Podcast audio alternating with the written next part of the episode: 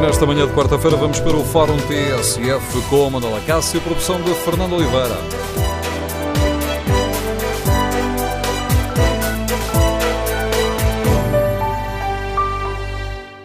Bom dia. No Fórum TSF de hoje vamos debater esta polémica das transferências de dinheiro para as offshores e queremos ouvir a sua opinião.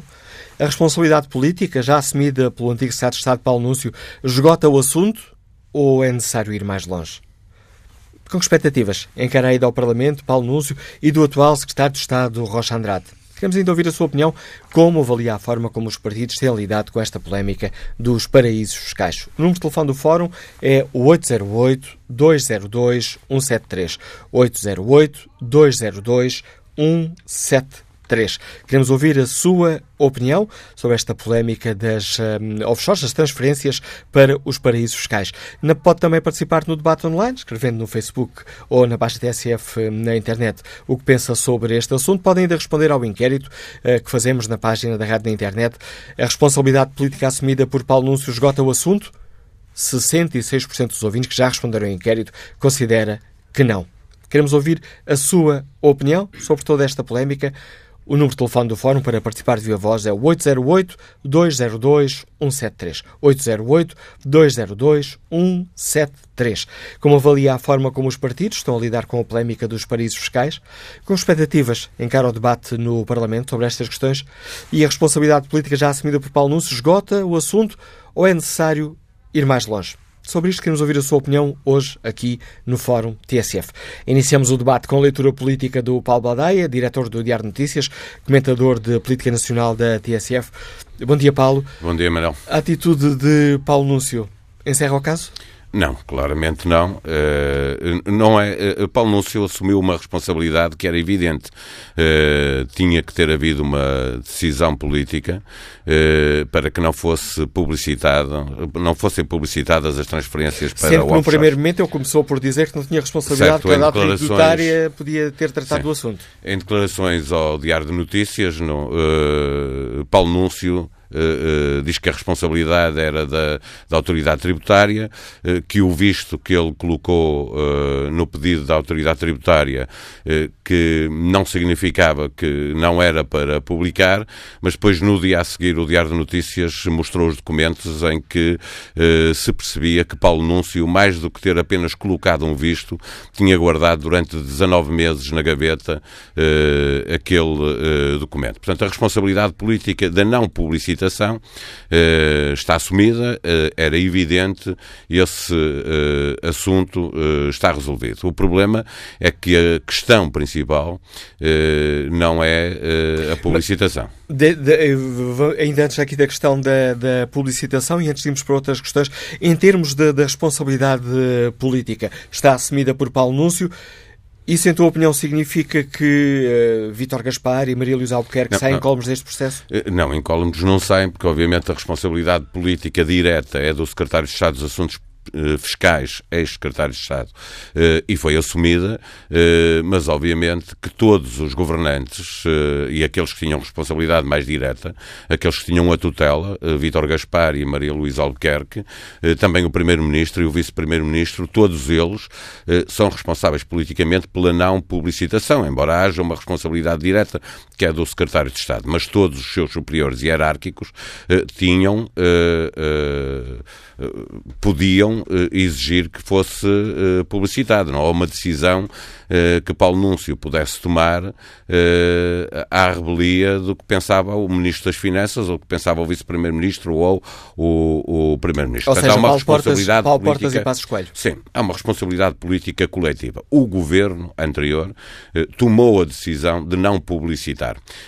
se a decisão foi de, de Paulo Núncio, diretamente, a decisão formal, eh, a decisão política é de todo o governo. O governo entendeu que não devia publicitar eh, as transferências eh, offshore. Obviamente que a responsabilidade política direta é de Paulo Núncio, está assumida desse ponto de vista. Parece-me que não há dúvidas sobre a responsabilidade política geral e sobre a responsabilidade política particular e formal assumida por Paulo Núncio. É uma questão incómoda para o governo, até porque permite a leitura que já, já vimos fazer de que, bom, aqui estava de facto o tal governo que protegia os ricos e tirava impostos aos pobres. Bom, eh, deixa-me dizer-te, este, um dos grandes problemas de uh, este tipo de matérias não ser esclarecida logo de uma vez e com rapidez é de que permite, uh, na cabeça de cada um dos cidadãos, fazer uma teoria da conspiração. A ligação sobre A mais A, a 2 mais 2 dá 4. Não é? é? É, a lógica de toda a gente e, portanto, se, se, se, as pessoas se põem a somar, vão tirar a conclusão que, que pretendem tirar tirar. Eu não acho que uh, o, a não publicitação uh, signifique que o governo estava uh, a favorecer quem fazia as transferências, até porque a publicitação era sobre os números de, de, das operações, portanto, o valor, e era também os offshores para onde estava a ir esse dinheiro. Não nos dizia rigorosamente nada sobre quem eram as empresas que estavam a transferir ou, ou os cidadãos eh, individualmente. Uh, obviamente que depois o, o, que há aqui que é preciso explicar é a, a, tal terrível coincidência que leva as pessoas a poder fazer, a tirar muitas conclusões, que é, no momento em que, não se, em que se decide não publicitar, é também o momento em que há 10 mil milhões de euros que os bancos notificam à autoridade tributária de que esse dinheiro foi eh, transferido para offshores eh, e a autoridade tributária precisamos de saber porquê e como, o que é que aconteceu e a autoridade tributária alegadamente não terá eh, fiscalizado para saber que é muito provável que tenha acontecido, para saber se esse dinheiro pagou ou não os impostos devidos cá. Para não complicar ainda mais as coisas e mais coincidências, foi também o tal período da polémica da lista VIP. Pois, há muitas coincidências, há aqui muita matéria eh, que tem que ser explicada. Entretanto, há informação que desapareceu, segundo nos diz o Jornal Público, eh, eh, desapareceu na, na autoridade eh, tributária. Eh, há, portanto, muita matéria que eh, há uma série de coincidências nós não podemos é eh, ter este tipo de informação eh, por parte do, do Governo, e estou a falar do atual Governo, tem a obrigação de nos disponibilizar o mais rapidamente possível toda a informação que existe sobre esta matéria e eh, acelerar a fiscalização que mandou fazer eh, a Inspeção Geral de Finanças à Autoridade Tributária e a Autoridade Tributária a essas transferências para ver se há ou não impostos para, para pagar. Há, portanto, também uma responsabilidade política do atual Governo de uh, uh, não permitir que este assunto demore muito tempo a ser resolvido, porque isso permite que uh, se construam muitas teorias que em nada beneficiam o cidadão normal, nem, nem, nós jornalistas, nem os políticos de uma forma geral, porque o que deve contar é a verdade e não aquilo que cada um de nós é capaz de imaginar face aos dados que tem hoje. Porque agora falta saber se assistiremos aqui a um debate muito político-partidário, ver quem consegue atingir mais o outro, permite-me aqui eh, esta expressão muito terra a terra, ou saber se a ideia é mesmo tentar apurar a verdade e corrigir e, para que estes problemas não se voltem a repetir. A primeira coisa a fazer é apurar uh, a verdade e depois apurar as responsabilidades, se houver alguma responsabilidade para lá daquela que é uh, política. Insisto, nós estamos a, a falar de um tema uh, sem saber, e, e, há uma grande diferença. Imaginemos, porque, porque é possível, que todo este dinheiro pagou os impostos normais. Ou seja, estamos a falar, uh, há apenas uma responsabilidade política da não publicitação e, e, de não, e de não escrutínio a esse valor, mas depois chegamos ao fim e concluímos que não há problema nenhum, que todo o dinheiro que foi transferido para offshores pagou antes de, de, ser transferido, pagou os devidos impostos em, em Portugal. É um assunto político apenas uh, e uh, está resolvido. Uh, se houve impostos que ficaram por pagar, então é preciso perceber porque é que não houve essas abrigações. Quem é que beneficiou com isso?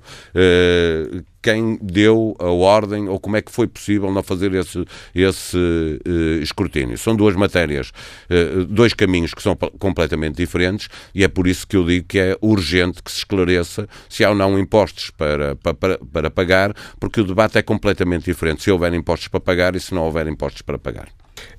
Falta saber agora com que respeito como é que vai decorrer esta audição no Parlamento. Já está a decorrer, o antigo Secretário de Estado, uh, Paulo Núncio, está no uh, Parlamento. Depois seguir-se-á Rocha Andrade. Que expectativas é que encaras estas audições, Baldem? Bom, com grande expectativa, uh, perceber o que é que Paulo Núncio, antes de mais, perceber o que é que Paulo Núncio tem a dizer, uh, qual foi a razão porque uh, decidiu que não se publicitava as transferências para os offshores, exatamente naquela altura. saber, eu percebo, na, imagino, não, não, não, ele já está a falar, já está a dar essas explicações, mas eu imagino que ele tenha alguma explicação para dar que faça sentido. Eh, para nós eh, é muito difícil de perceber eh, a razão que levou um governo a não publicitar, tinha começado no ano anterior, em 2010, a razão que levou um governo a não publicitar esse tipo de transferências para, para o offshore. Este é um ponto que ele vai ter que explicar. O outro, que eu não sei se depende dele a explicação ou se depende da autoridade tributária, tem a ver com o facto de não ter havido o, o escrutínio. Portanto, eu tenho grande expectativa em perceber que lógica é que pode ter uh, estado uh, na base de, de, decisões deste, deste tipo. Deve haver uma explicação, tenho essa grande expectativa para perceber qual é. Uh, a segunda tem a ver com o outro secretário de Estado, que era o que eu estava a dizer há pouco, é também perceber o que é que Rocha Andrade nos tem a dizer sobre o tempo quando é que foi descoberta esta discrepância, estas omissões e o tempo que o governo demorou a tomar uma decisão de mandar averiguar e eh, o tempo que demora a fazer esse tipo de inspeção, porque nós quando olhamos para a notícia original do Jornal Público, o que, o que essa notícia nos diz é que o Governo, eh, eh, e são declarações do Governo ao Jornal, o Governo,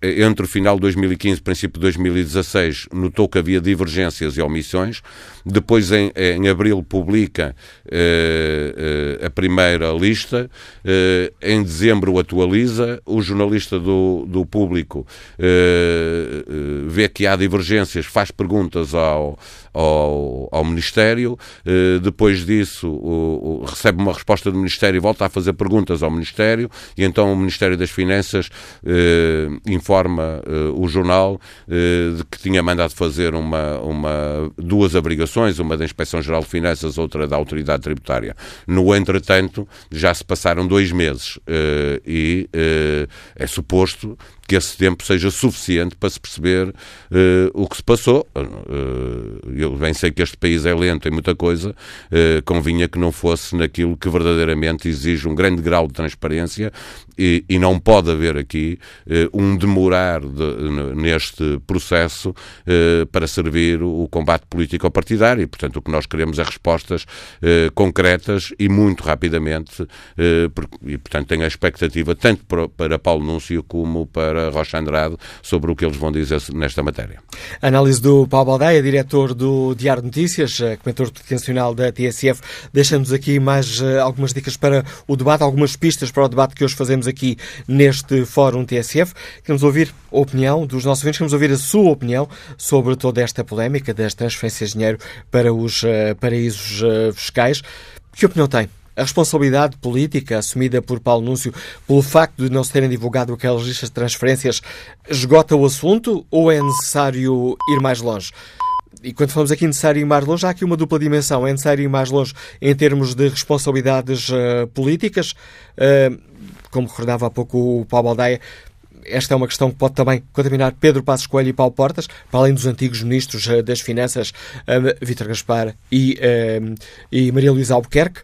E, por outro lado, na questão das, uh, do funcionamento da autoridade tributária, é ou não necessário ir mais longe para que se apure ao certo o que é que aconteceu neste caso? Porque é que estes dados não foram tratados? Será que foi feito uh, há fisco aqui uh, para cobrar? Há impostos a cobrar ou não? Devemos ou não exigir um cabal esclarecimento de todas estas questões? Ou devemos considerar que o assunto já está arrumado com o, a assunção de responsabilidades políticas por parte de Paulo Núncio. Queremos ouvir a sua opinião. Número de telefone do Fórum 808-202-173. 808-202-173. Que opinião tem o empresário António Correia, que está em viagem? Bom dia. Tá, bom dia, bom dia a todo o Fórum. Bom, em relação a esta questão, eu penso que se deve ir mesmo sempre até às últimas consequências. Penso que não se deve ficar pelas consequências políticas. Porque o que a gente verifica neste país, infelizmente para nós, é que verifica-se que existe duas atitudes. Uma atitude de, de, de, forte contra os fracos e uma atitude fraca contra os fortes. E isto é exatamente, seja no fixe, seja em toda uma série de situações. Nós verificamos os pequenos e médios empresários que vemos em palpos de aranha para conseguir resolver os problemas, é, com, com tapados, atrasos de pagamentos, com, com penhoras, com uma série de notificações feitas pelas autoridades tributárias que não têm absolutamente às vezes qualquer tipo de justificação e a gente verifica para, para os grandes. É exatamente o, o, o lavar de coisas, o lavar de tudo, desculpa de tudo, tentar tudo ocultar, mas isto é em relação aos governos anteriores e também em relação a este governo. Este governo já devia ter tomado uma atitude de esclarecimento e de total transparência em relação àquilo que está a passar. E deveria tomar atitudes corretas de defesa de todos e não só de alguns. Era só o que tinha a dizer. Obrigado. A opinião de António Correia, empresário que está em viagem e que, na opinião sobre toda esta questão, tem um motorista Paulo Moreira que está em Barcelos. Bom dia. Olá, bom dia. Eh, eu não vou poder falar muito, porque quanto mais se fala, menos se faz. Eu só quero deixar a minha indignação dizendo: eu, neste momento, tenho vergonha de ser português. Acabamos com a justiça e acabamos com os políticos e este país irá mudar. Um bom dia e obrigado. A opinião de Paulo Moreira e esta opinião deste ouvinte suscita aqui uma nova hum, questão sobre a qual podemos refletir neste Fórum TSF. Queremos ouvir a sua opinião. Todo este caso diminui a sua confiança nos políticos e no funcionamento da autoridade tributária? Esta polémica em torno das offshores diminui ou não a confiança no bom sistema, no bom funcionamento do sistema tributário? Queremos ouvir a sua opinião. Número de telefone do Fórum TSF 808-202-173. 808-202-173. 3. Pode também participar no debate online, escrevendo a sua opinião ou no Facebook ou na página da TSF na internet. Foi isso que fez Joaquim Carvalho, que escreve: é um assunto que não tem qualquer esperança que irá surpreender com alguém ter a punição judicial merecida. O pior é que, enquanto existe esta fonte de lucro chorudo para alguns, há outros que andam a pagar e a ser explorados para tapar estes eh, buracos. Milton Fernandes acrescenta: não seria esta uma boa altura para criar um precedente, responsabilizar civil e criminalmente alguém que usou o erário público dessa forma? É tempo de acabar com a impunidade dos nossos uh, políticos. Antes de retomarmos a opinião dos nossos ouvintes, vamos ao encontro do uh, Pedro Adem Silva, comentador político da TSF. Bom dia, Pedro. Bem-vindo ao Fórum TSF. Com que expectativas encaras as uh, audições no Parlamento de, de Paulo Núncio e de Rocha Andrade? Olá, Manuel. Uh, com alguma expectativa, porque eu acho que neste momento há demasiadas eh, perguntas e muito poucas respostas. Quer dizer, uh, eu acho que há aqui dois planos distintos. Um que é uh, o que é que explica a suspensão eh, da publicação das estatísticas. Não, não encontramos ainda nenhuma resposta. Eh, o que sabemos é que Paulo Núncio, que tinha responsabilidades políticas sobre a matéria, eh, já disse três coisas diferentes num curtíssimo espaço de tempo. Primeiro que não se passava nada, depois que a culpa era da autoridade tributária e finalmente terá ido ver os papéis e percebeu que tinha responsabilidades. Mas continua a não haver uma explicação para a não publicitação. E eu acho que essa questão em si, independentemente do efeito fiscal que possa ter, é em si significativa politicamente, porque tem um efeito de demonstração, de legitimação do sistema. Aliás, os ouvintes um, estavam exatamente a chamar a atenção para isso, dizer, sublinha uma desigualdade no tratamento um, que deslegitima a capacidade da autoridade tributária. Uh, se aqueles que vivem dos rendimentos do trabalho, se os pequenos e médios empresários uh, sofrem uma pressão fiscal uh, muitas vezes difícil de gerir e depois se percebe que o mesmo sistema trata com ligeireza os dados e apenas os dados daqueles que têm capacidade para transferir eh, capital e rendimentos para offshores, eh, isso tem um efeito devastador sobre o sistema, eh, num período que foi muito difícil para todos e, mostra uma hierarquia de prioridades em que de facto há uma penalização dos rendimentos do trabalho eh, por comparação a todos os outros eh, rendimentos, e isso é preocupante e no fundo é um sinal do que é que se passou ao longo de um período em Portugal. Agora, outra questão é porque é que o Governo não ligava a isto um, porque é que levou a esta decisão. Finalmente, a questão uh, do tratamento uh, da informação. Quando nós falamos de offshores, uh, hoje em dia o principal mecanismo para controlar os fluxos de capital para os offshores é mesmo a transparência e a publicitação dos dados.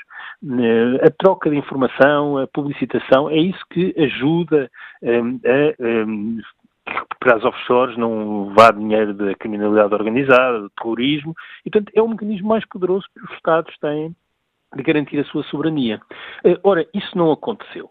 Eh, e ao não acontecer, há no fundo duas questões. Uma é, há impostos devidos ou não?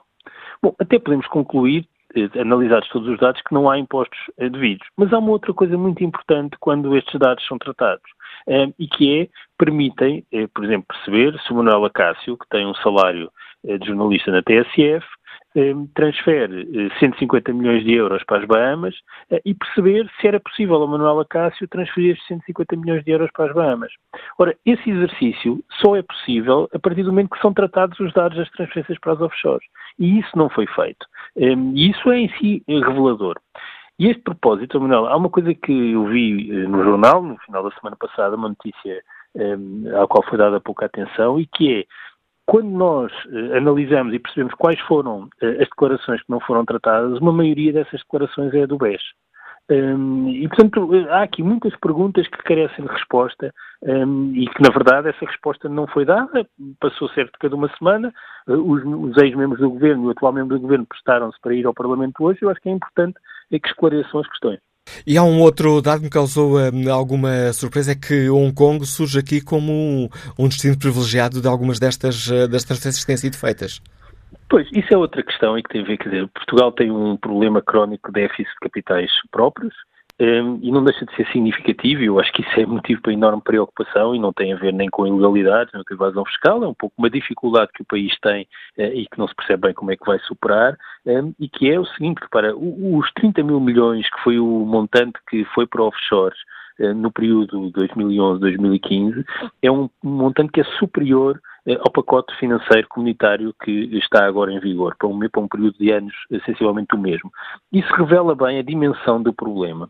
Segundo, eh, é que nós eh, assistimos a um processo de privatização para, nomeadamente para, para, interesses chineses, eu diria para interesses públicos chineses, não são certamente empresas privadas chinesas, porque elas não existem, e a verdade é que ao mesmo tempo que nós vemos um fluxo de capital a entrar em Portugal, e quando tratamos o tema das offshores só estamos a ver a saída de capitais, mas a verdade é que houve um fluxo a entrar e depois o que nos apercebemos é que há um fluxo com a mesma dimensão praticamente a sair eh, para muitos dos destinos de origem dos capitais que entraram em Portugal. É como se ficássemos com a sensação que o dinheiro que vem da China para Portugal depois sai de Portugal para a China por outra porta. E isso mostra bem a fragilidade do país, as nossas dificuldades, porque nós somos impotentes, no sentido em que não podemos resolver autonomamente o problema das offshores.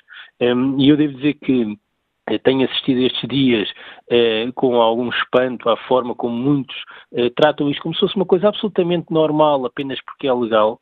É legal, é legítima, mas revela um problema seríssimo que um país como Portugal tem de controlar aquilo que são os fluxos de capital e as necessidades que tem de capital que ficam assim descompensadas.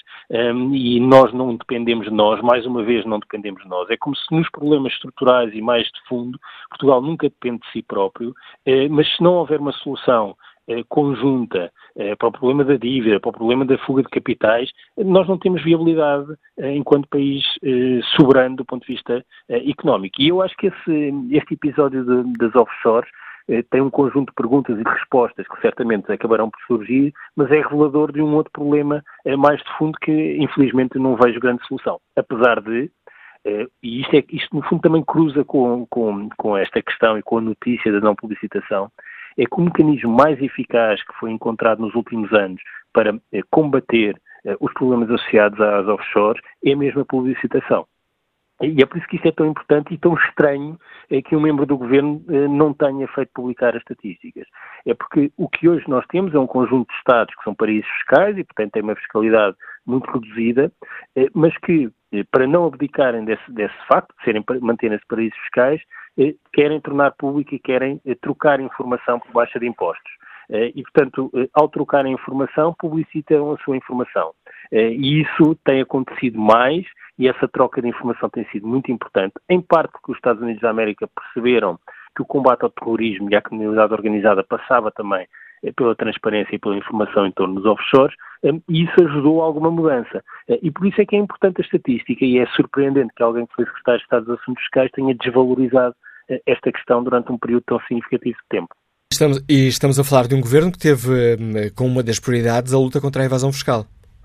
A luta contra a evasão fiscal, e repara, e até pensando que este secretário de Estado era do CDS e que se manteve eh, no governo, apesar de todas as pressões eh, para que saísse em vários momentos, eh, não deixa de ser sintomático, quer dizer, que o mesmo CDS que andou durante estes anos todos a esbracejar, por exemplo, a fiscalização, para além de toda a razoabilidade dos beneficiários do rendimento social de inserção, se tenha esquecido de, de, de, tornar transparente e pública a informação daqueles que têm capacidade de transferir dinheiro para as offshores. Isto cria uma desigualdade no tratamento e mostra quais são as prioridades eh, e como, de facto, independentemente de haver ilegalidades, um, eh, o que quer que seja, há aqui uma questão de hierarquia de prioridades políticas e diferença de prioridades políticas que é muito manifesta e gritante e que tem um efeito de deslegitimação do sistema tributário. É evidente que, perante estes factos, as pessoas sentem-se menos disponíveis para pagar impostos, para financiar o conjunto das políticas públicas. Portanto, há aqui um efeito de legitimação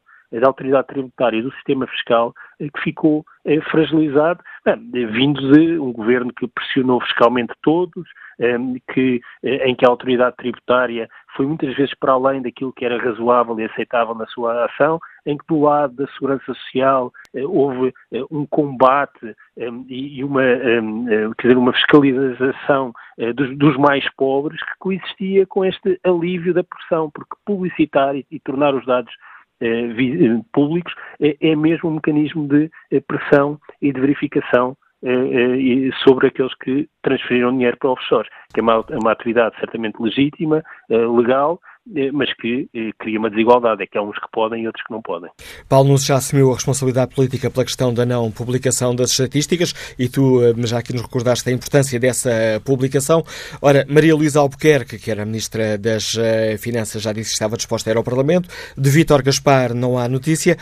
Em termos de responsabilidade política, este caso atinge, em tua opinião, Pedro Silva, Paulo Portas e Pedro Passos Coelho?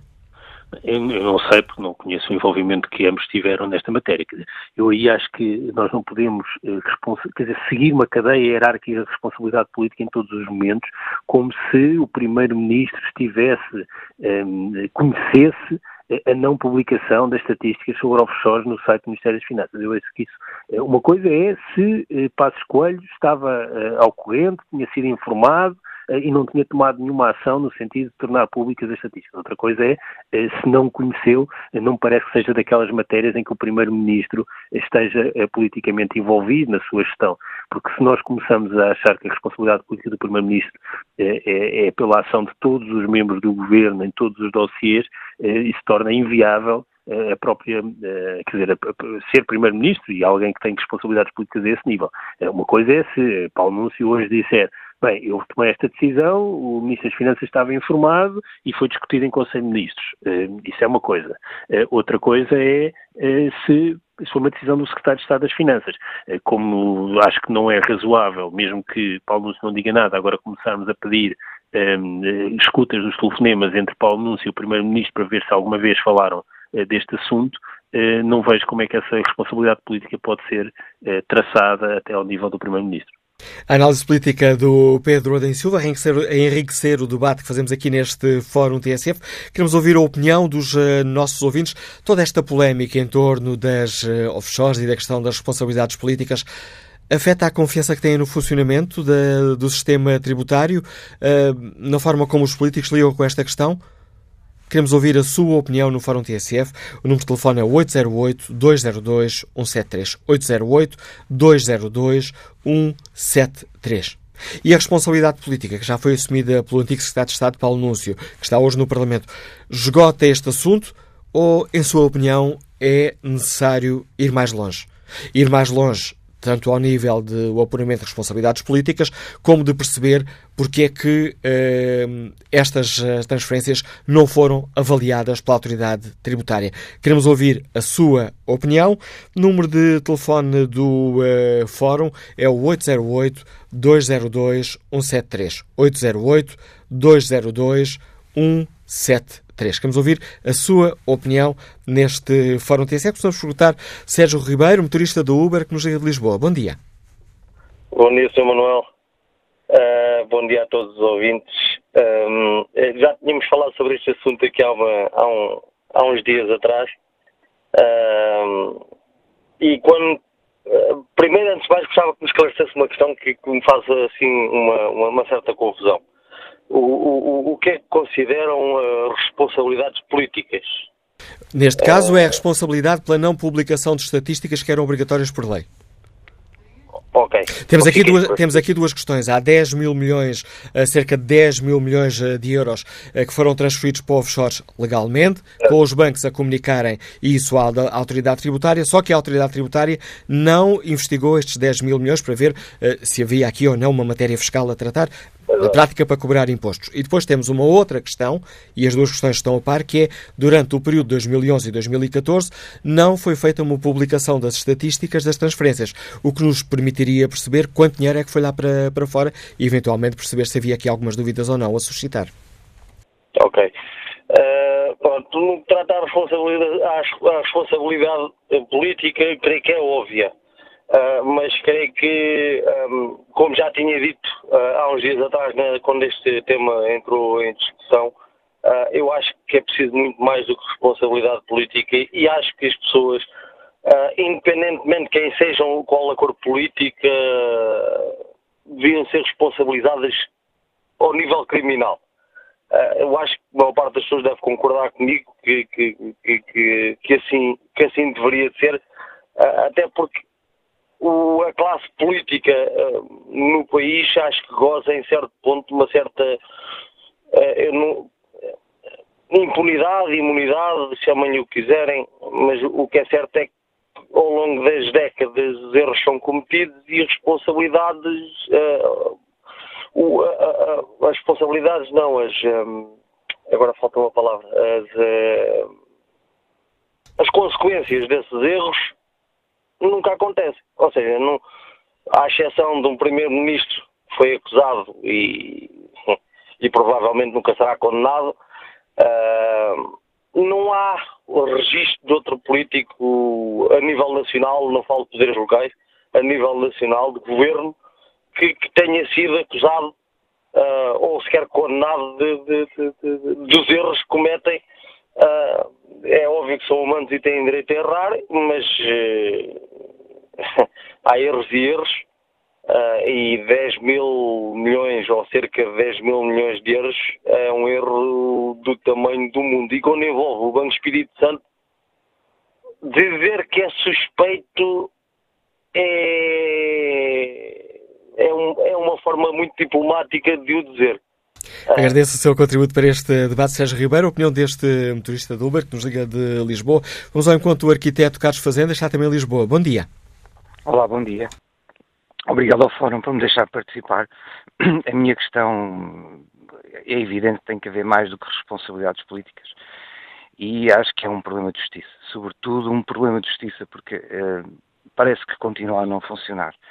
Eu não sei se é para o Poderia-Geral da República que deveria agir, mas, uh, na minha opinião, ainda uh, mais importante é saber quem é que fez as transferências de offshore é que ninguém fala nisso. E para mim era a coisa mais importante. É preciso saber quem são as empresas ou quem são as pessoas em nome individual que fazem ou que fizeram uh, tais operações, desfalcando o país de 10 mil milhões de euros, eventualmente de 20% de impostos, ou seja, qualquer coisa como 2 mil milhões de euros de impostos. E, e, e é, é, este, é esta falta de transparência para o cidadão, para todos nós, que é o grande problema, ou seja, nunca, nunca há consequência daquilo que é publicitado na comunicação social. Eh, nós sabemos todas as coisas pela comunicação social, mas depois a seguir não sabemos eh, até onde é que a justiça vai atuar, não sabemos quais são as, muitas vezes as violações, a não ser nos casos mais importantes, e portanto cai tudo no, no marasmo e cai tudo num, num ponto em que não, não há não há responsabilidades futuras e consequências uh, físicas para, para, para, quem comete os atos, para quem os deixa cometer e para quem os comete, porque qualquer cidadão que faz uma transferência bancária para um offshore sabe também que não o pode fazer, ou se o pode fazer também, tá, também, tem, também tem regras para com a sociedade para as fazer cumprir. Era esta a minha mensagem que eu queria deixar no fórum. E agradeço a sua participação neste debate, arquiteto, Carlos Fazenda. Que opinião tem José Moreira, motorista que está na parede? Bom dia. Bom dia. Bom dia, Sr. Manuel Acácio. Bom. Bom dia ao Fórum TSS. Uh, ah, é assim, eu eh, em novembro, em outubro passado, esqueci-me de pagar o selo do meu carro. Então o que é que aconteceu? Por dois dias ou três, uh, levei logo uma, uma coima em cima das finanças. E que é que acontece? Depois de ter pago esse selo, do selo do carro, e com, com os devidos juros, uh, ainda foi penalizado com mais 25 euros agora o mês passado. Portanto, já dei mais 25 euros para esses 10 mil milhões. Por isso é que eu digo, aqui neste país, eu nunca gostei de ditaduras nem de direita nem de esquerda. Mas sou a favor de uma ditadura, de uma legislatura com uma ditadura, seja ela de maneira for, para limpar esta indecência, esta imoralidade que existe no meu país. O meu país não aguenta com esta imoralidade que está a passar atualmente. É só isto que eu tenho a dizer. Muito obrigado. A opinião de José Moreira, motorista que está na parede, e que opinião tem José Lopes, do Escuta em Lisboa? Bom dia. Estou, muito bom dia. Bom dia, José Lopes. Uh, Manuel Acácio, é o seguinte, eu uh, continuo com, com, com português que me parece ser com quase 57 anos e tenho sempre trabalhado e tenho sempre tentado honrar tudo o que é os meus impostos e tudo o que é a fonte do meu trabalho, que eu, aquilo que eu faço dia a dia, continuo a achar que este país é de facto um país a duas velocidades.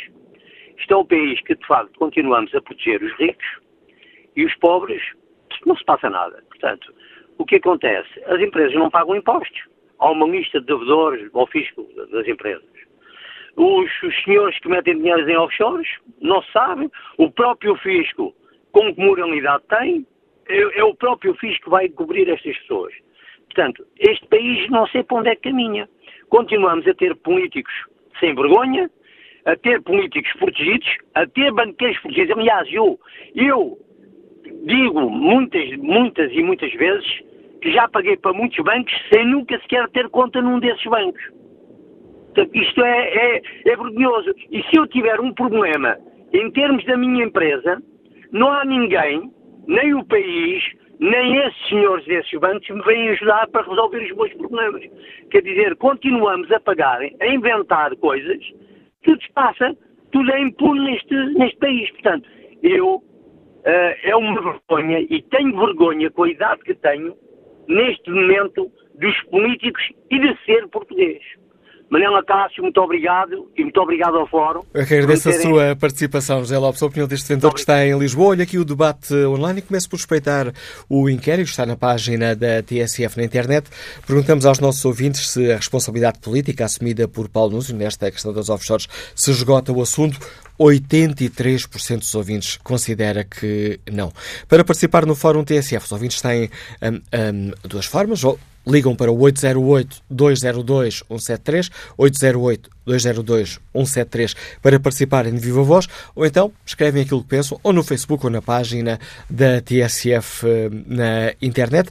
O debate online é esse que vamos espreitar agora. Maria Irene Florencio escreve que, eh, já que se levantou o véu, devem levar o assunto até ao fim, até para que sirva de exemplo para que o levantou, fosse intencional ou não. João Miguel Gil escreve que a utilização das offshores é livre e legal, sempre e quando as transferências cumpram todos os requisitos legais e fiscais portugueses. Trata-se apenas de beneficiar das melhores condições fiscais ou de anonimato. No fundo, o que muitas pessoas faziam e fazem quando arriscam colocar dinheiro em bancos com sustentabilidade duvidosa por causa das décimas no spread bancário.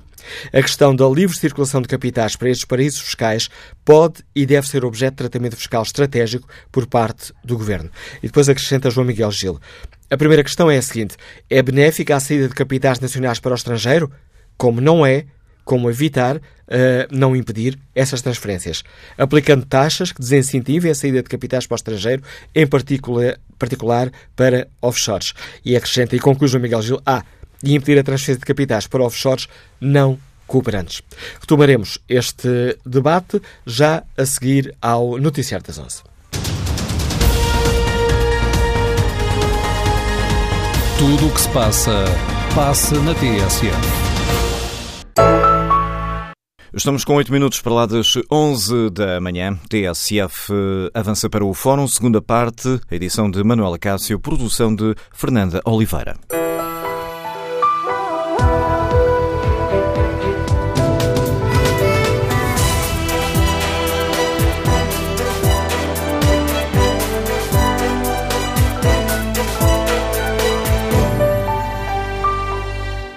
No Fórum TSF de hoje debatemos a questão das uh, offshores e perguntamos aos nossos ouvintes se a responsabilidade política assumida por uh, Paulo Núncio pela não divulgação das uh, estatísticas sobre as transferências de dinheiro para paraísos fiscais se esgota o assunto ou se os nossos ouvintes consideram que é necessário ir mais longe, mais longe tanto a nível das responsabilidades políticas como de apurar uh, porque é que, uh, a nível fiscal, uh, a autoridade tributária não analisou estes uh, cerca de 10 mil uh, milhões de euros. Queremos ouvir a opinião dos nossos ouvintes. Daniel Chaves escreve no debate online, uh, portanto, deixa esta opinião ou no Facebook da TSF ou na página da TSF Internet, que um, escreve Daniel Chaves. Eu penso que a responsabilidade política deve ser assumida pelo Primeiro-Ministro da altura e a responsabilidade criminal, se for o caso, por Paulo Núncio. Precisamos de ter uma justiça justa, escreve este ouvinte na página TSF na internet. Vamos agora a olhar, espreitar aqui como está o inquérito. Perguntamos aos nossos ouvintes se a responsabilidade política assumida por Paulo Núncio esgota este assunto. Desde o início do fórum que o não tem eh, levado muita vantagem e continua. 85% dos ouvintes considera que não, a responsabilidade política assumida por Paulo Núncio não esgota este assunto. Vamos agora à análise política do Pedro eh, Marcos. Bom dia, Pedro. Com que expectativa encaras estas, hum, estas declarações de uh, Paulo Núncio na Assembleia da República e mais logo de, de Rocha Andrade? Poderão de facto ajudar a esclarecer, a esclarecer as muitas dúvidas sobre esta questão? Bom dia, Manela Cássio, bom dia aos nossos ouvintes. Eu espero que sim, eh, espero muito francamente que sim. Agora, eu penso que, que as explicações não podem ficar só uh, em Paulo Núncio. Uh, têm que, obviamente, ser dadas também por quem esteve eh, com a responsabilidade do Ministério das Finanças na altura, ou seja, Vítor Gaspar e, sobretudo, Maria Luísa Albuquerque. Eh, e, aqui entra a questão da responsabilidade política. O secretário de Estado não tem poderes di diretos dele, são poderes delegados. E, e, portanto, a responsabilidade política, eh, neste caso, é dos ministros das Finanças, que foi quem delegou este poder. Aliás, e, e antes de Paulo Núncio, começando provavelmente pelo fim, eu, eu confesso acho, achar um bocadinho estranho que numa altura em que estavam a ser pedidos tantos sacrifícios aos portugueses, eh, como nós conhecemos, como nós sabemos, em que havia uma, um, um, pelo menos um anunciado, um, muitas vezes dito rigor dentro das finanças, eh, que não tivesse havido uma preocupação eh, normal, até de agenda, digamos, de, das normais conversas entre uh, os ministros e os seus secretários de Estado, em que haja, que houvesse pelo menos a curiosidade de saber como é que estão as coisas a correr nas transferências para os offshores. Uh, e, portanto, e se isso tivesse acontecido, teria aparecido, como é evidente, esta, este desfazamento, este demasiado crescimento e o aparecimento de, de, destes valores. Uh, e não aconteceu. Portanto, há também aí a responsabilidade e a responsabilidade política, uma certa, enfim, uma certa negligência aí enorme do secretário de Estado se for de negligência que estamos a falar, e também bastante significativa uh, das, da, da, da, Ministra e, e, e, do Ministro. Quer dizer, essa parte tem que ser explicada e não pode ser só explicada por Paulo Núncio. Em relação a Paulo Núncio, e, há de facto um, um gigantesco elefante no meio da sala, que é perceber porque diabo um homem com, especializado em offshores, um homem que sabia tanto deste tipo de situações, eh, não tem a preocupação de saber como é que estão as coisas, em português mais corrente, a, a correr. E em segundo lugar, porque é que não publica a lista. E cada vez que não que, que, que Paulo Núncio fala sobre a não publicação da lista, há versões diferentes. Dizer, há sempre uma versão diferente. Já agora, Pedro, desculpa, desculpa interromper-te apanhando boleia disso, tu estás a dizer. Um, Proponho a ti e aos nossos ouvintes escutemos o que Paulo Lúcio disse há poucos minutos no Parlamento, explicando pois, é porque é que. Era por aí, era por aí. Começamos por aí. Porque é que decidiu não publicar estas, eh, estas listas? A não divulgação de estatísticas no portal das finanças se deveu ao facto de eu ter dúvidas na altura se as devia publicar ou não devia publicar.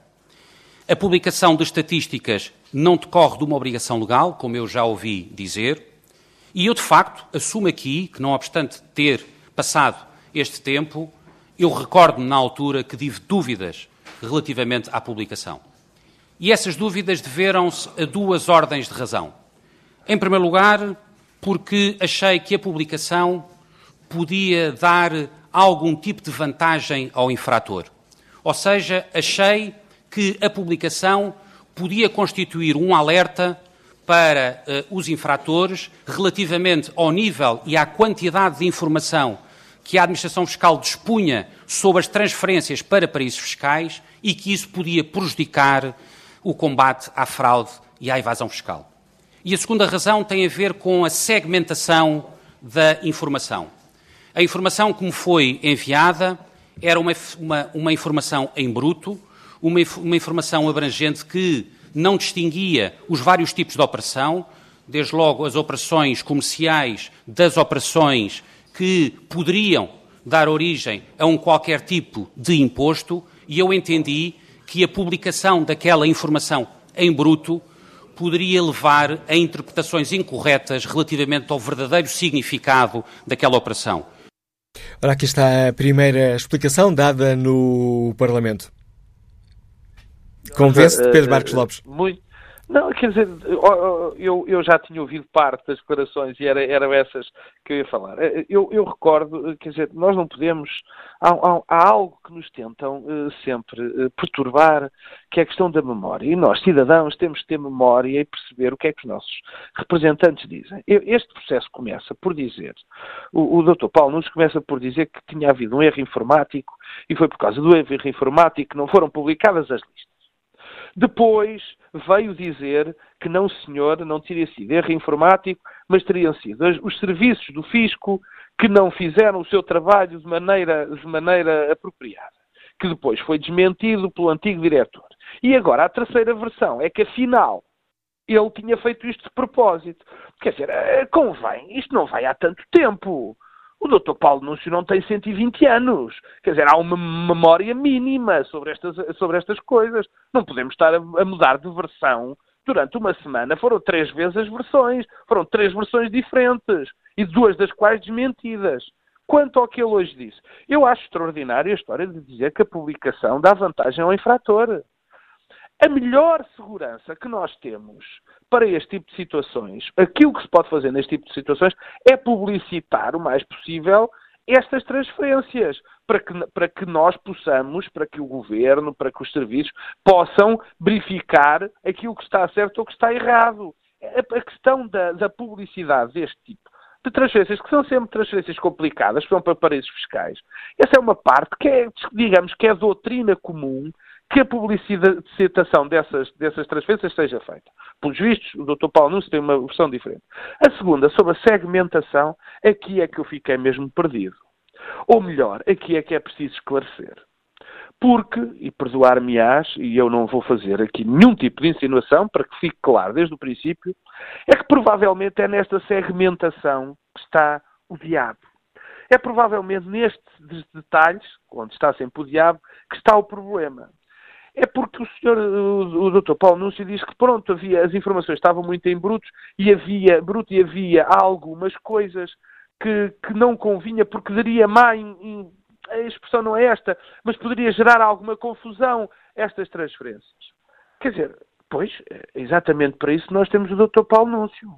É para ver quais eram as que estavam bem e as que estavam mal. E que, pelos vistos, ninguém viu. É por aqui. E depois também nesta segmentação, lá está. Há provavelmente nestas algumas que não estavam bem esclarecidas. E que se calhar nem sequer estão esclarecidas. Imagine-se, enfim, agora é a minha imaginação a correr, que se calhar foi por isso que não foram publicadas todas, é que se calhar algumas não eram boas. É que, com este tipo de, de, de, discurso, com este tipo de explicação, a capacidade de nós montarmos teorias da conspiração sobre isto ainda cresce mais. Agora, há aqui algo que ficou claro. Então não publica porque havia coisas que não estavam bem explicadas, que não estavam bem decididas. Então o que é que ele lá estava a fazer? Não era exatamente para controlar também este tipo de situações. Portanto, isto é uma história uh, uh, uh, muito mal contada. Tremendamente mal contada. E é uma história que tem que ser muitíssimo bem contada.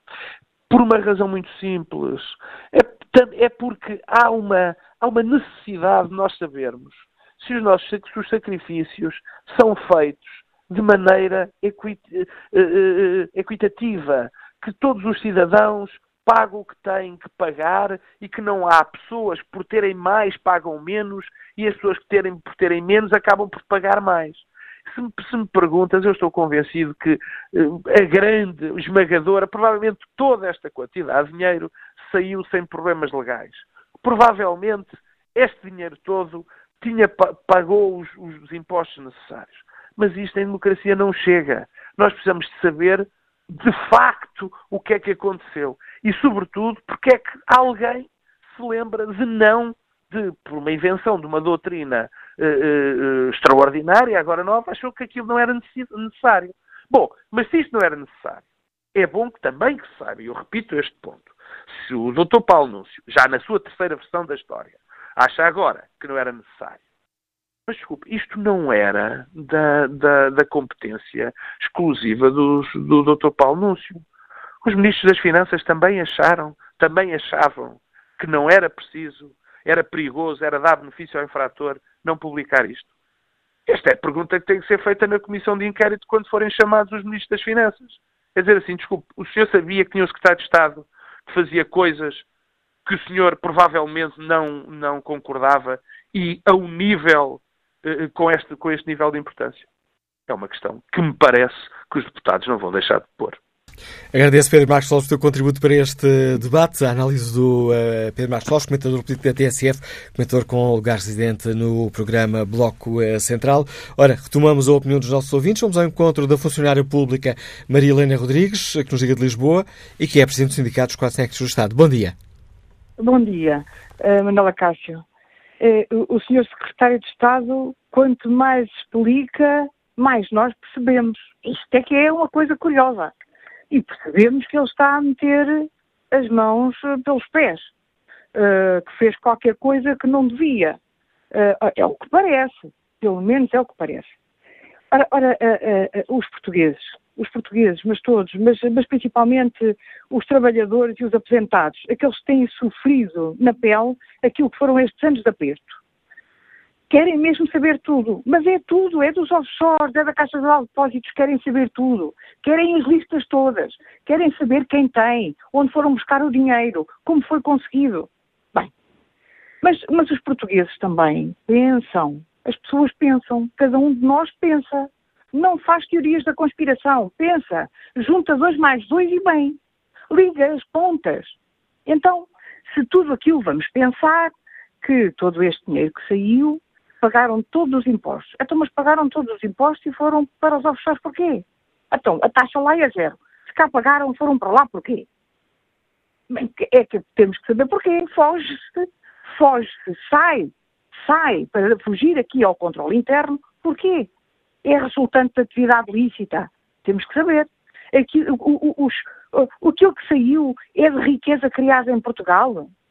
Se é, qual é a atividade? É, é, aqui que não estava, é aqui que o senhor uh, ex-secretário de Estado diz que a informação está em bruto, mas então depois as notícias dizem que a informação perdeu-se entre o que chegou do banco à, à, à AT, já não vem completa a informação. Então, qual é a atividade? É de capital estrangeiro? É de riqueza criada em Portugal da venda das nossas joias da coroa? Gostávamos de saber, os portugueses têm direito a saber isto tudo, porque não podemos ficar, agora é que não podemos ficar calados.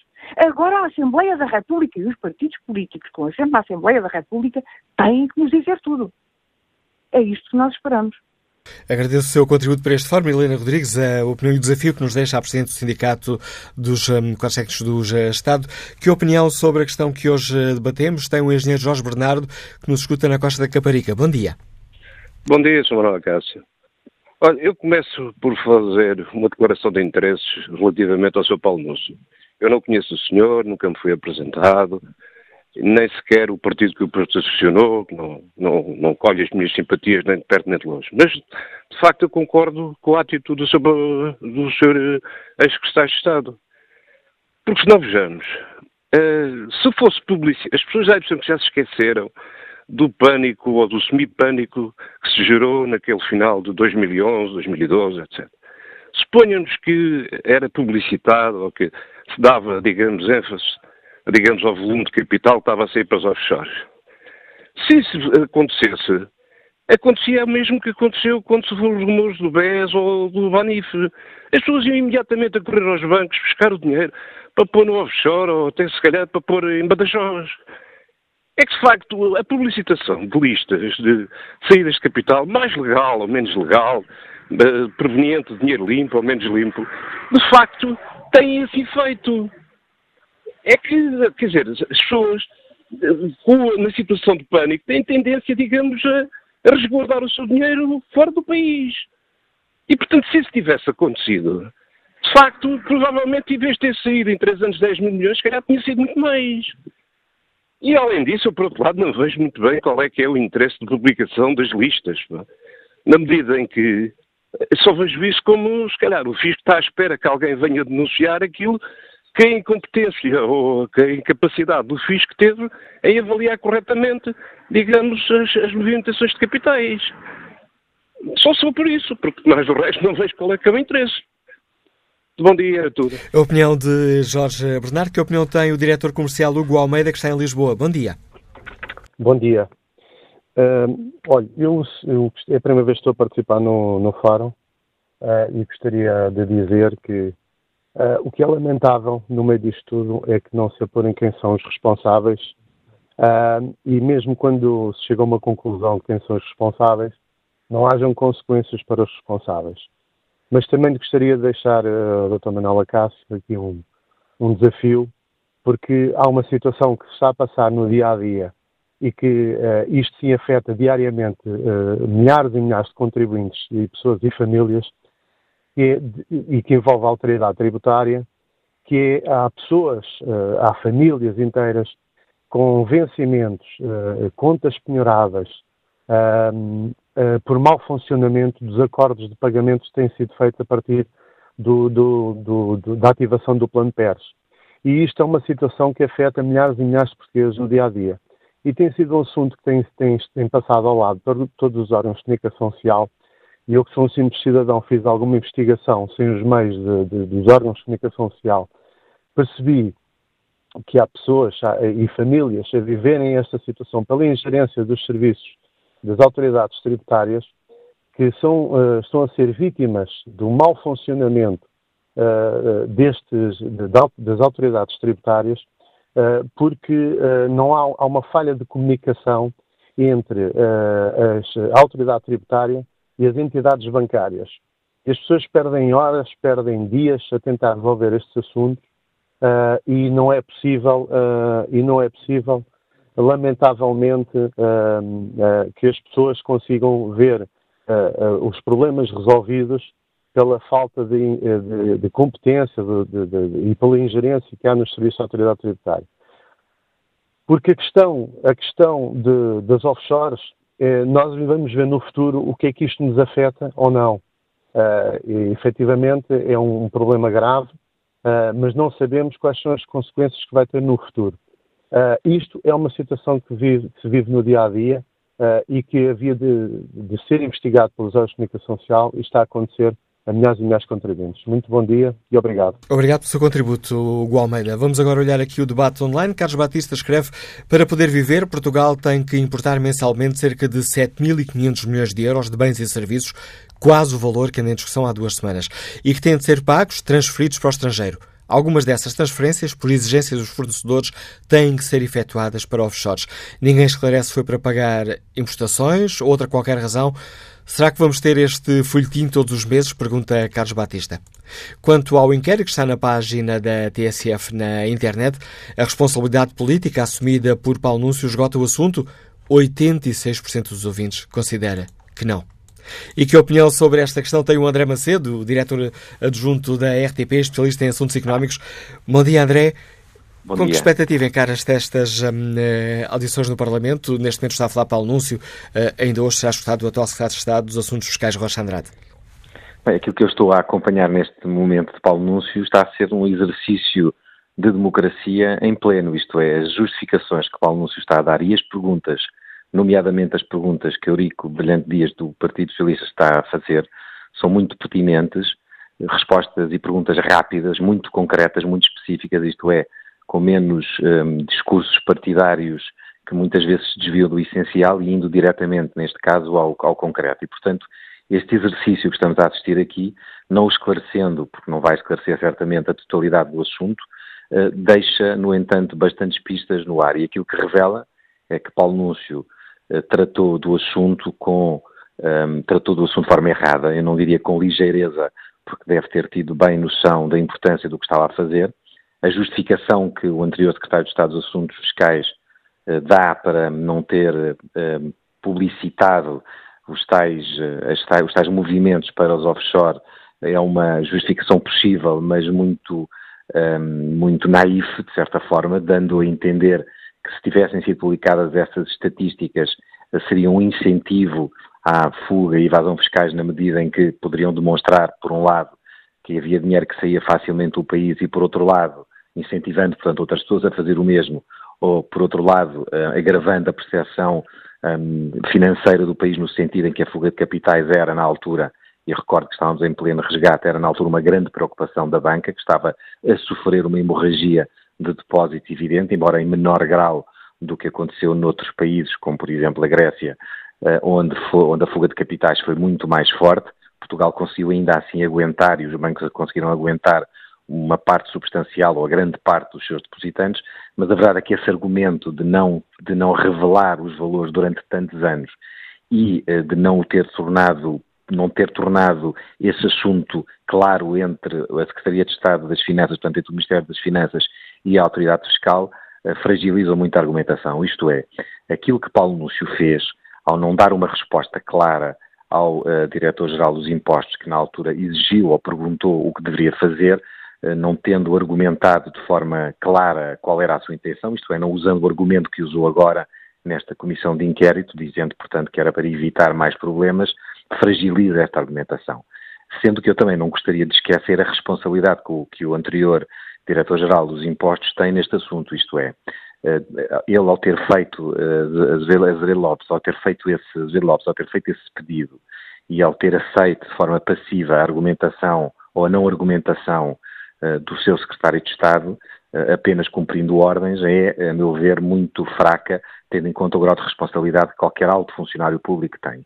E, portanto, embora a palavra possa parecer pesada, eu diria que ele foi cúmplice nesta, nesta ocultação, se achava, como pelos vistos achou, tendo em conta as declarações que fez há poucos dias, eh, que era um assunto grave e que merecia maior atenção e maior cuidado da parte do Secretário de Estado Paulo Núncio, deveria ter tornado público, isso poderia ter custado de facto o lugar, mas quem exerce funções de tamanha responsabilidade, no limite, tem que estar disposto, tem que estar disposto a, a lutar até ao fim por uma ideia que, pelos vistos, considerava considerava nobre e importante para a saúde democrática do país. E, portanto, Paulo Núncio, nesta, nesta declaração que está a fazer, está a responder como bom advogado que é, como bom fiscalista que é, dando respostas precisas, mas não, mas não conseguindo convencer-me para já de que a decisão que tomou de, não, hum, de não publicitar estas estatísticas fosse benigna. Um país que não se mede, um país que não tem estatísticas, é um país que não se conhece, e um país que não se conhece é um país que não se gera.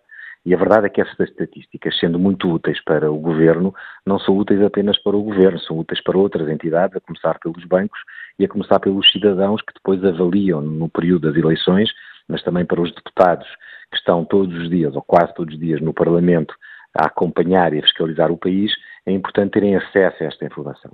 E como se percebeu hoje também nesta, nesta, como se está a perceber nesta audiência na Comissão de Inquérito, o Partido Comunista fez duas perguntas ao, eh, sobre este assunto ao Ministério, ao Secretário de Estado das Finanças, e essas respostas, uma delas foi dada com bastante, uma não foi dada, a segunda sequer, portanto não obteve resposta, e a primeira foi dada através do, dos, dos serviços do Ministério das Finanças, portanto do Ministro das Finanças. Isto significa que na altura eh, o Ministro das Finanças, de uma forma ou de outra, teve conhecimento formal, pode não ter tido conhecimento substantivo, mas isso revela a fragilidade de decisão se ele depois reenvia uma resposta a um partido e não tem conhecimento do conteúdo da mesma, revela uma fragilidade na, na, no acompanhamento de um assunto tão relevante, porque não estamos a falar de bagatelas, que enfraquece também, um, de alguma forma, e afeta o Ministério, o Ministério das Finanças no seu todo. Sendo eu compreensivo em relação ao momento em que vivíamos, era um momento de grande alarme financeiro e económico. Compreendo que Vítor Gaspar e depois Maria Luísa Albuquerque estivessem com as mãos e os braços e o corpo e a mente absolutamente concentrados em vários assuntos e que pudesse escapar este ou aquele assunto, mas a verdade é que um gabinete de um ministro tem chefes de gabinete e tem, tem que ter pessoas suficientes para acompanhar um assunto que tem um peso, como são 10 mil milhões de euros, estamos a falar de mais do que se gasta em saúde por ano, que são cerca de 7, 8 mil milhões por ano eh, de euros, e estamos a falar de 10 mil milhões de euros que deveriam ter tido um tratamento mais eficaz. E em tua opinião, eh, André Macedo, faz sentido que os deputados tentem escutar Maria Luísa Albuquerque e Vítor Gaspar? Acho fundamental que o façam, embora não é que eu espero muito de Vítor Gaspar, provavelmente vai dar umas respostas eh, bastante curtas e, e, bastante curtas e secas, como era o seu estilo. Temos até algumas saudades, tenho algumas saudades dessas, dessas respostas, porque ainda assim consegue dar alguma informação a responsabilidade política já está assumida, isto é, há uma parte da responsabilidade política que pertence claramente a Paulo Núncio, que a partir do momento em que tomou esta decisão, ficou do ponto de vista político com a carreira, eh, se não uh, totalmente comprometida, pelo menos parcialmente uh, comprometida. E esta justificação que está a dar, que ele está neste momento no Parlamento, um, uh, não deixando dúvidas quanto ao seu comportamento pessoal, isto é, o que está em causa não é a seriedade para já do secretário de Estado, isto é, que esta ocultação, e estou a usar o termo que o Partido Socialista está a usar, porque na verdade acaba por ser uma ocultação deliberada ou não, é, foi uma ocultação de estatísticas, essa ocultação tem esse peso político que afeta o CDS-PP,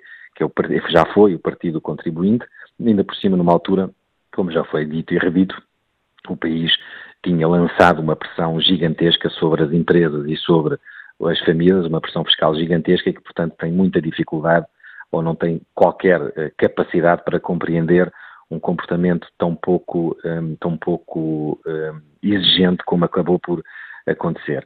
Justificações há sempre, as coisas não são a preto e branco e, portanto, é sempre possível encontrar racionalmente uma explicação para um comportamento, mesmo que ele seja errado. O ponto não é se há ou não explicações racionais ou uma argumentação possível. Argumentar não significa ter razão. E neste caso, do ponto de vista político, um, aquilo que aconteceu foi grave. Eurico Brilhante Dias há pouco sublinhou que havia, que há diretivas europeias que, que sugerem e que recomendam um, precisamente a publicação deste tipo de estatísticas.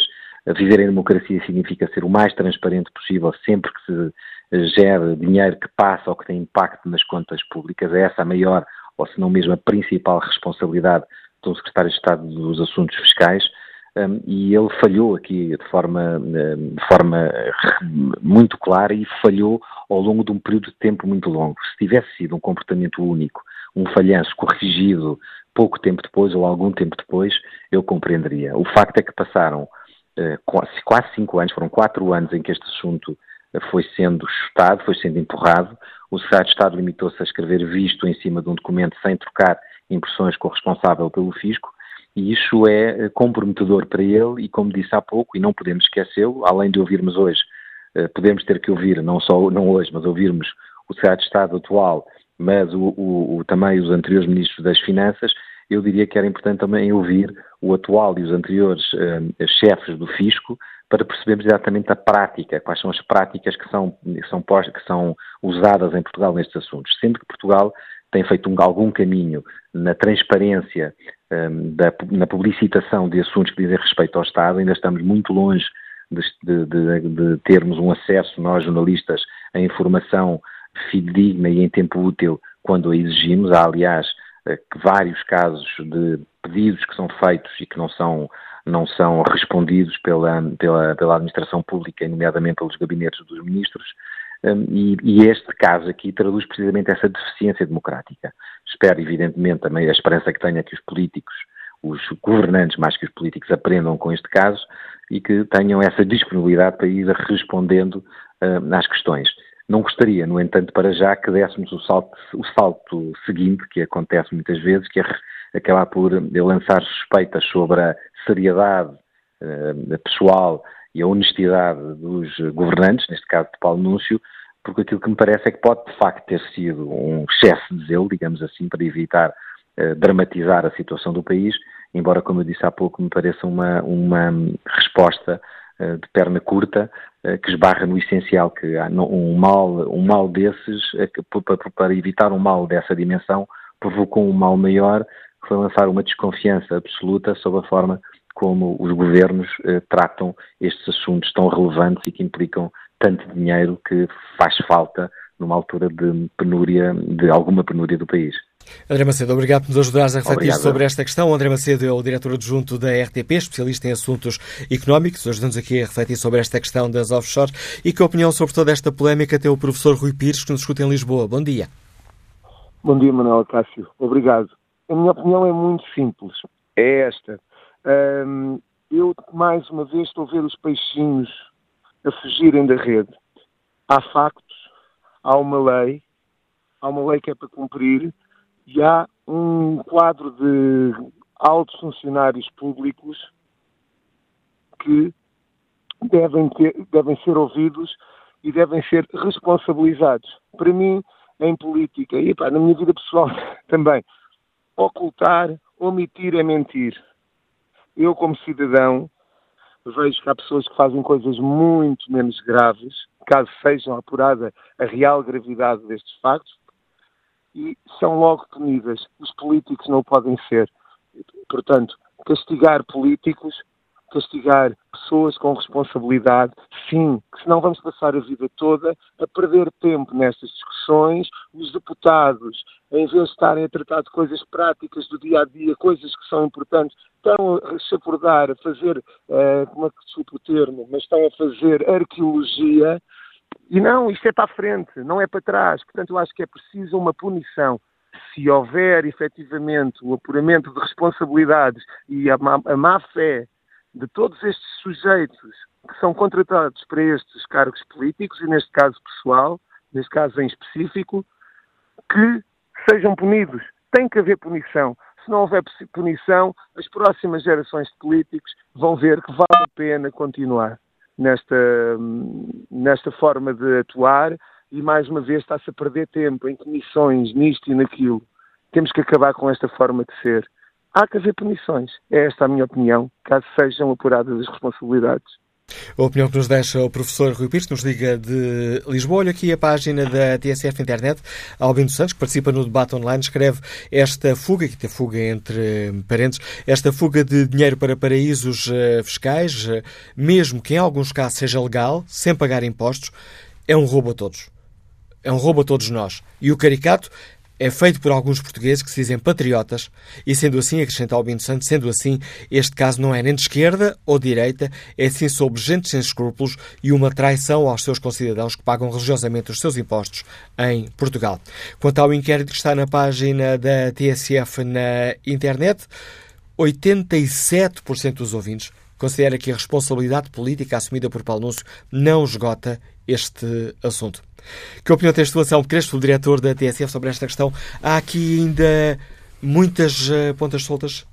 Há muitas pontas soltas e há, sobretudo, uma explicação de Paulo Núncio que não colhe de todo quando ele diz que uh, decidiu não publicar porque isso poderia beneficiar o infrator. Ora, uh, eu, quando estava a ouvir o, o ex-secretário de Estado a dizer isto, lembrei-me de repente de várias situações em que o fisco se tornou uma espécie de Big Brother fiscal para todos os cidadãos, ou uh, percebemos, vamos percebendo com o tempo que se calhar não são todos, são apenas alguns. quando publicou, por exemplo, a lista, a lista negra do fisco, quando quer escancarar uh, aquilo que são os rendimentos de qualquer trabalhador assalariado uh, por dar cá aquela palha, levantar o sigilo bancário, que é uma discussão eterna neste país, uh, qual é, até onde é que se pode levantar ou não se pode levantar o sigilo bancário. Portanto, o, o fisco nos últimos anos se tornou um verdadeiro Big Brother fiscal com os cidadãos. agora temos um ex-secretário de Estado dos Assuntos Fiscais a dizer que, se calhar, demasiada informação pública pode beneficiar um infrator, porque o infrator ficará uh, uh, com um conhecimento mais completo da informação ou do nível de informação que tem o fisco. Ora, qual é o cidadão e, sobretudo, quem é que tem milhões de euros em contas bancárias e não sabe que o fisco tem acesso a quase toda a informação, sobretudo quando se tem milhões e não se tem umas centenas de euros na conta bancária.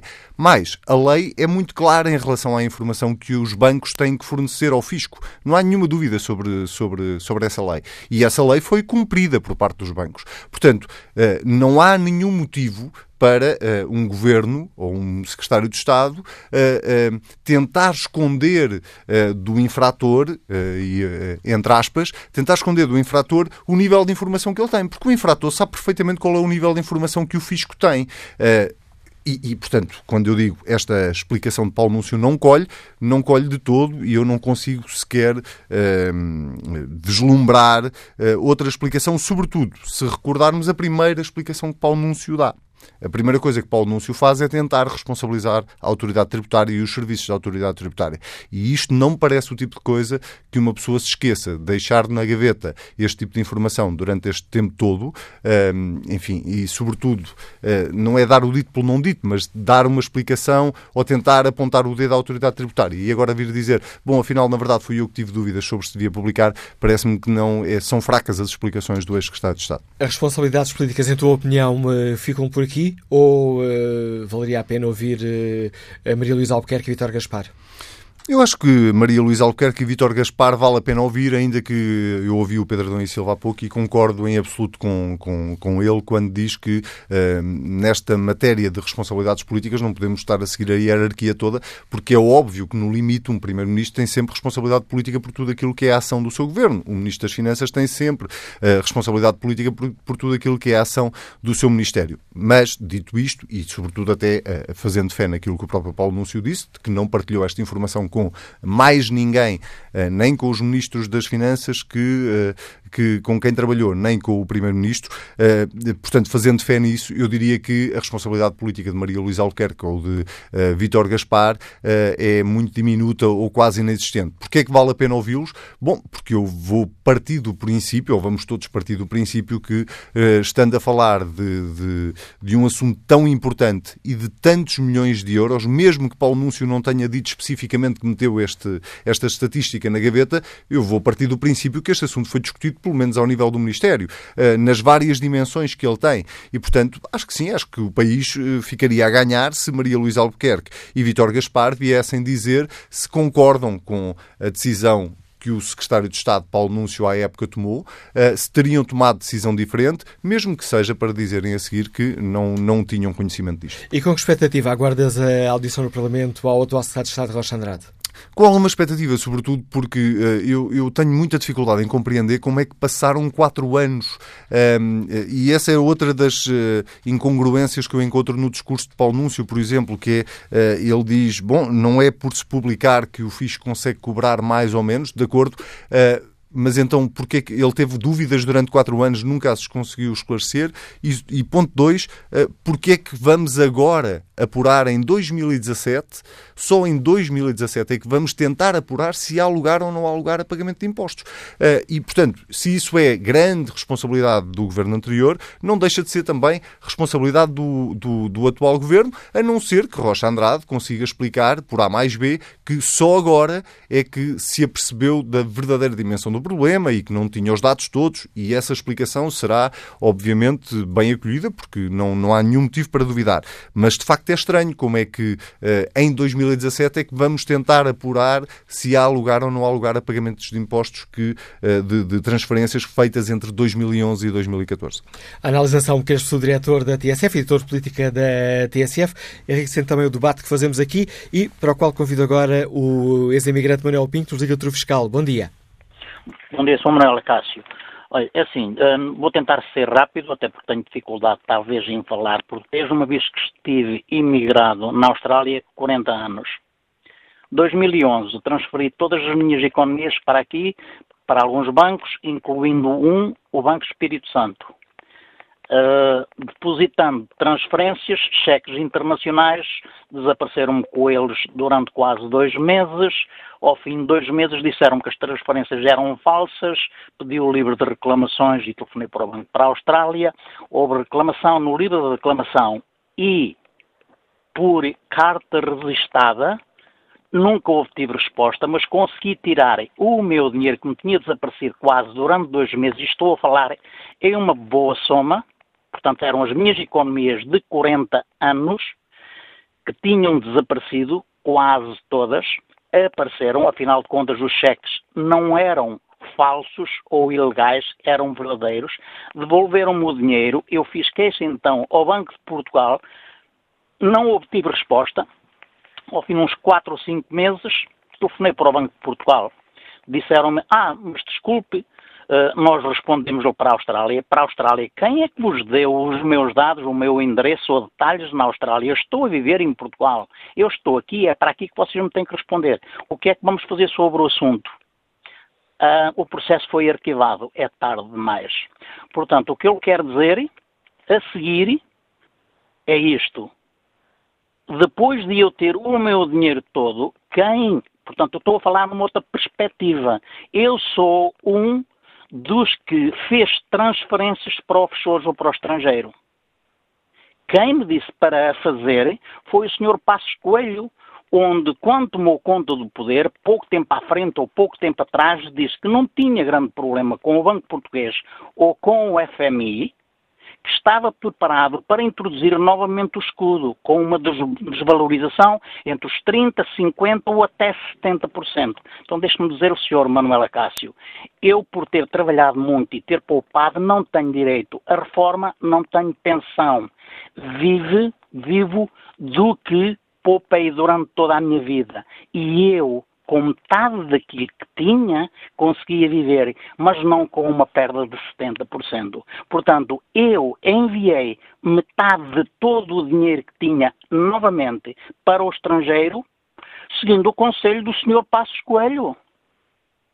E com respeito a bancos, governos, políticos, Banco de Portugal, metam-nos todos dentro de um saco, atinem bem atadinho e guardem-nos lá, porque o que nós estamos a precisar é novamente de uma ditadura. Não vou dizer que seja uma ditadura capitalista ou comunista, mas uma ditadura que meta esta escumalha toda Não podemos usar sítio. esses termos, Manuel Pinho.